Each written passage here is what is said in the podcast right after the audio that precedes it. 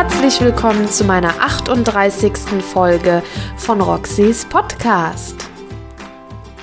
Auf die Folge heute habe ich mich besonders gefreut, denn ich darf euch heute das Buch von Anna Basener vorstellen, und zwar Lagerfeld Your Life, seine besten Mode- und Lifestyle-Tipps. Ich habe nämlich ein Rezensionsexemplar von der Blogger-Jury erhalten und habe mich wirklich sehr gefreut, unter den Auserwählten zu sein, die das Buch vorab lesen und rezensieren durften. Und um euch da einen kleinen Einblick geben zu können, lese ich euch wie gewohnt vorerst den Klappentext vor. Los geht's. Man muss Stil haben, um sich Stil kaufen zu können. Karl Lagerfeld ist kreativer Modeschöpfer, Stilikone und bekannt für seine bissigen Sprüche. Ob Fashion, persönliche Einstellung oder beruflicher Erfolg. Entlang seiner besten Zitate präsentiert Anna Basener einen leuchtenden Mode- und Lifestyle-Guide. Wie ziehe ich mich am besten an? Wie komme ich zu guten Ideen? Oder wie hinterlasse ich einen bleibenden Eindruck? Hier finden Sie Lagerfelds Antworten. Bissig, amüsant und wunderschön illustriert. Ganz nach dem Geschmack von Kaiser Karl. Ja, dieser Klappentext zeigt uns auch direkt, wo die Reise hingeht. Ich als Karl Lagerfeld-Fan, muss ich euch jetzt gestehen, ähm, habe mich sehr, sehr, sehr, sehr, sehr darüber gefreut, das Buch lesen zu dürfen. Ich habe schon zwei Biografien gelesen. Beide Biografien gingen in sehr verschiedlich, unterschiedliche Richtungen. Deshalb habe ich mich jetzt mal hier auf was Neues gefreut, was wirklich in die Richtung ähm, Fakten geht, in dem Sinne, ähm, dass man dann sich doch ein bisschen Tipps mit rauslesen kann wie so ein kleiner Ratgeber, den man sich ins ähm, Bücherregal stellt und wenn man doch Handlungsbedarf hat, immer wieder rausziehen kann und nachschlagen kann. Ich hatte zuerst gedacht, dass die Anna Basener auch eine Biografie geschrieben hat. Das ist jetzt hier nicht der Fall. Natürlich ähm, kriegen wir hier auch viel über sein Leben mit ähm, erzählt und kriegen da auch viel mit. Aber Hauptsächlich geht es in diesem Buch wirklich darin, um praktische Tipps von Karl Lagerfeld und halt auch so ein bisschen die, die, die Art von Karl Lagerfeld noch mal ein bisschen wiedergegeben zu bekommen. Ich würde einfach mal sagen, ich starte und lese euch ein wenig vor. Danach kommen die Informationen zum Buchkauf, mein Fazit und unser Community Talk. Bei unserem Community Talk habe ich nämlich heute auch ein ganz besonderes Thema, aber mehr dazu am Ende meiner Folge. Ihr müsst deshalb auf jeden Fall dranbleiben. Ich lese jetzt erstmal ein bisschen was vor und dann geht's weiter. Los geht's. Als Karl Lagerfeld im Februar 2019 starb, hinterließ er eine große Lücke. In der Mode und in meinem Herzen. In ihrem wahrscheinlich auch. Wochenlang erschienen die sozialen Medien auf der ganzen Welt in Staatstrauer zu sein. Stars erschienen zur Oscarverleihung 2019 vernehmlich in Lagerfeld-Outfits. In Deutschland machten Gala und Vogue Sonderausgaben über ihn. Und alle öffentlich-rechtlichen Fernsehsender wiederholten Dokumentationen. Wer wird uns jetzt mit scharfzüngigen Bonmots versorgen? Wer wird jetzt preußische Disziplin mit Pariser Eleganz verknüpfen und fantastische Dinge sagen wie Ich bin sehr geerdet, nur nicht auf dieser Erde? Lagerfeld war schon im Herbst 2018 kürzer getreten und hatte sich weniger in der Öffentlichkeit gezeigt. Man hätte ahnen können, dass das Ende naht. Aber ich ahnte nichts. Ich war schockiert, als die Nachricht plötzlich über den Bildschirm flimmerte. Kaiser Karl ist tot.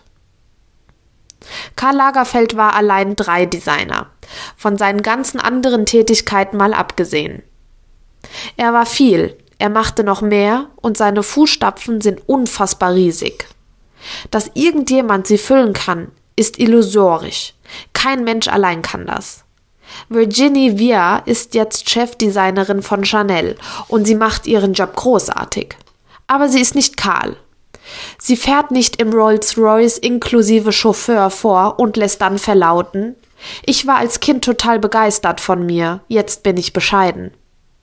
Müssen wir in dieser Welt jetzt ganz ohne Lagerfeld auskommen? Oder kann sein Erbe irgendwie am Leben gehalten werden? Und wenn ja, von wem? Heidi Klum? Wohl kaum. Überhaupt halte ich niemanden, der sich Chanel-Mode wirklich leisten kann, für geeignet.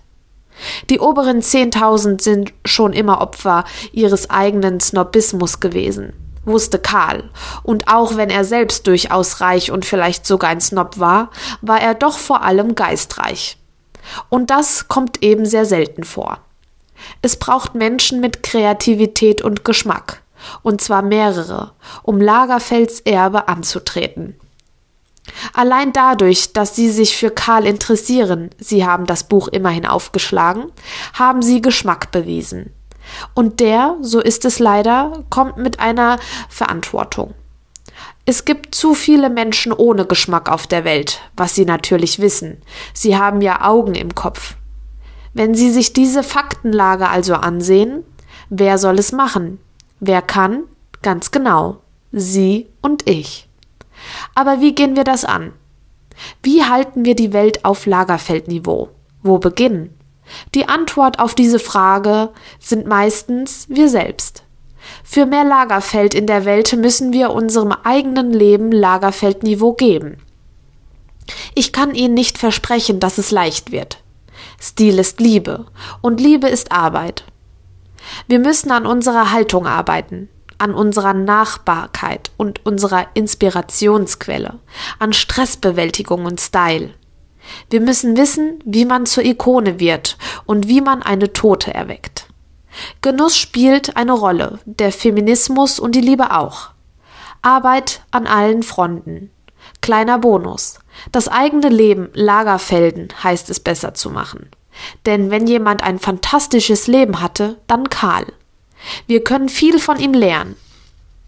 Alle Zitate in diesem Buch, die nicht eindeutig jemand anderem zugeordnet sind, stammen von Lagerfeld persönlich.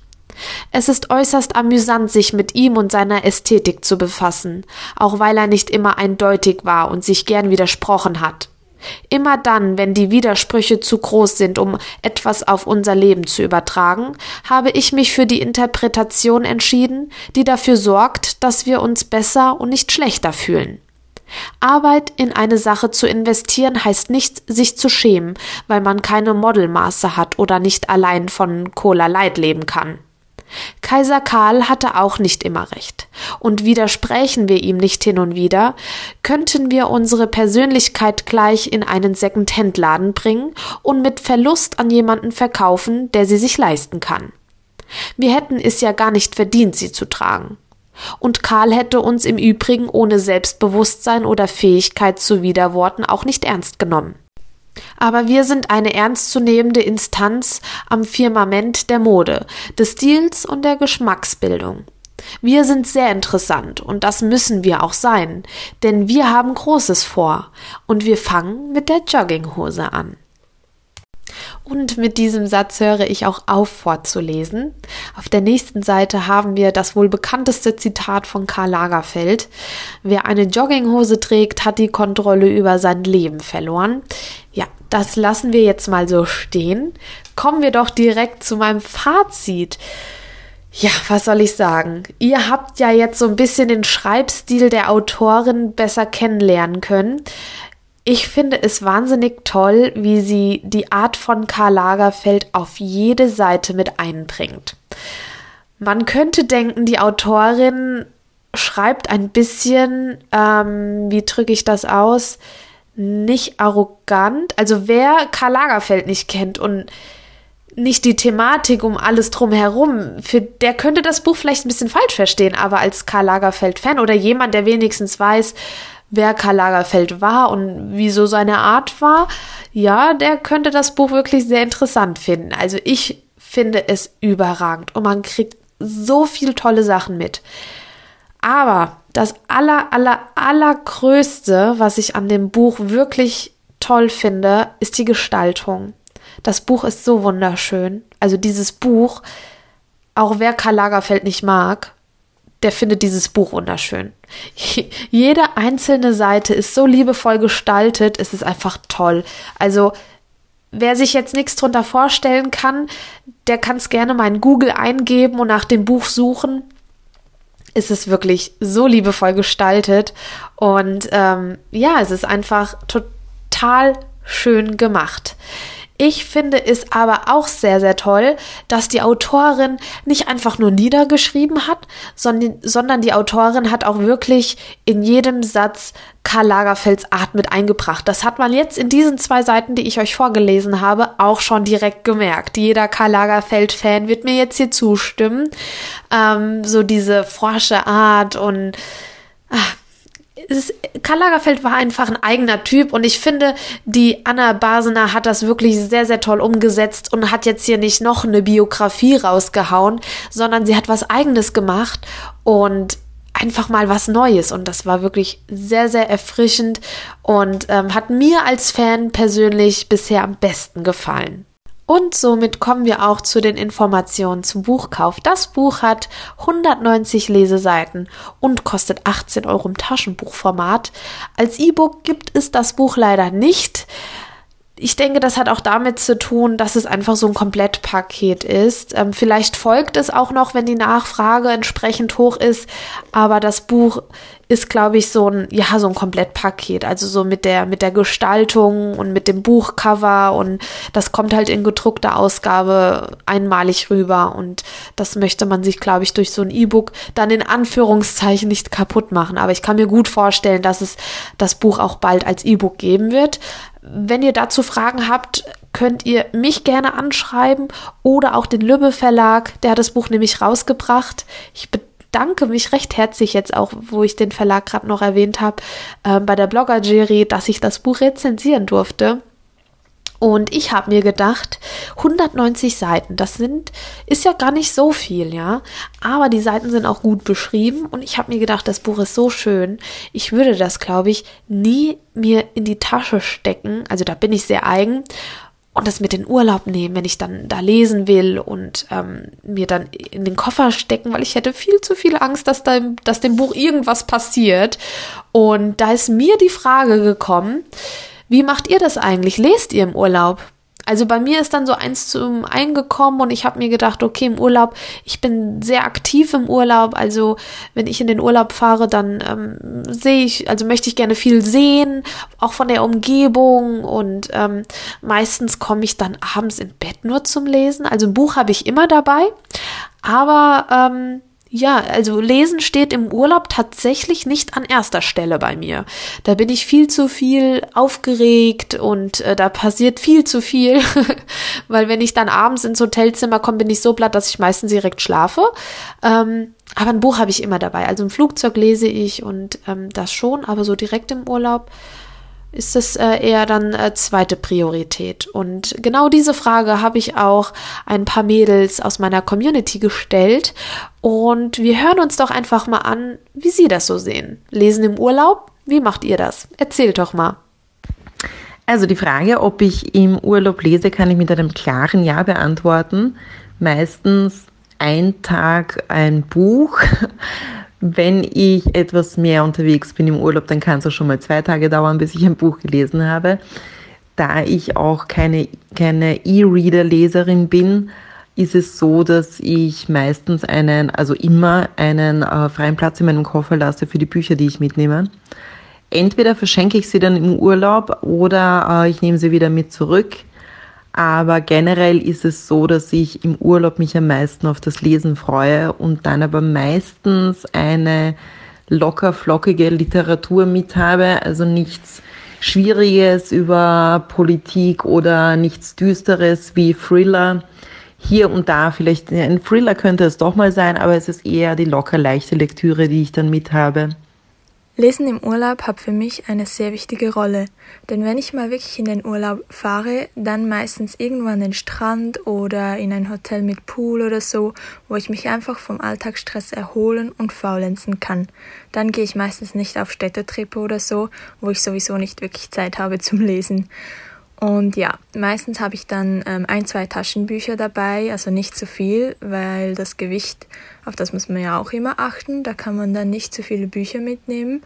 Aber ich habe dann meistens die Bücher auf meinem iPad drauf, auf meiner Tolino oder Kindle-App, was ich auch sehr praktisch finde, weil so kann man sie überall mit hinnehmen. Und ja, dann kann ich am Strand meistens das Taschenbuch mitnehmen, weil da macht es nicht so viel, wenn Sand reinkommt. Und sonst so meistens über das E-Book, also über das iPad, was ich sehr praktisch finde und ja auch sehr handlich. Und Lesen im Urlaub gehört für mich einfach dazu. Vielen, vielen Dank für eure Nachrichten. Ich habe mich sehr gefreut, dass ihr heute teilgenommen habt. Da sieht man aber auch, dass die Tendenz dann doch so in dieselbe Richtung geht. Ähm, lesen muss natürlich sein, man kann es dann doch nicht ganz lassen. Ist auch vollkommen okay, so geht mir ja genauso. Dankeschön, dass ihr heute mitgemacht habt. Und somit sind wir auch schon am Ende meiner heutigen Folge. Ich freue mich sehr auf nächste Woche, denn nächste Woche haben wir auch wieder ein großes Autoreninterview. Ich verrate euch nichts, aber es wird ganz toll werden. Es wird wieder eine etwas längere Folge werden. Seid gespannt. Vielleicht kriegt ihr ein paar Tipps äh, im Laufe der Woche ähm, in meiner Instagram Story. Wer weiß, schaut einfach mal vorbei. Ich wünsche euch jetzt noch einen ganz, ganz tollen Sonntagabend. Kommt gut in die neue Woche und wir hören uns nächste Woche. Macht's gut. Bis dann. Tschüss.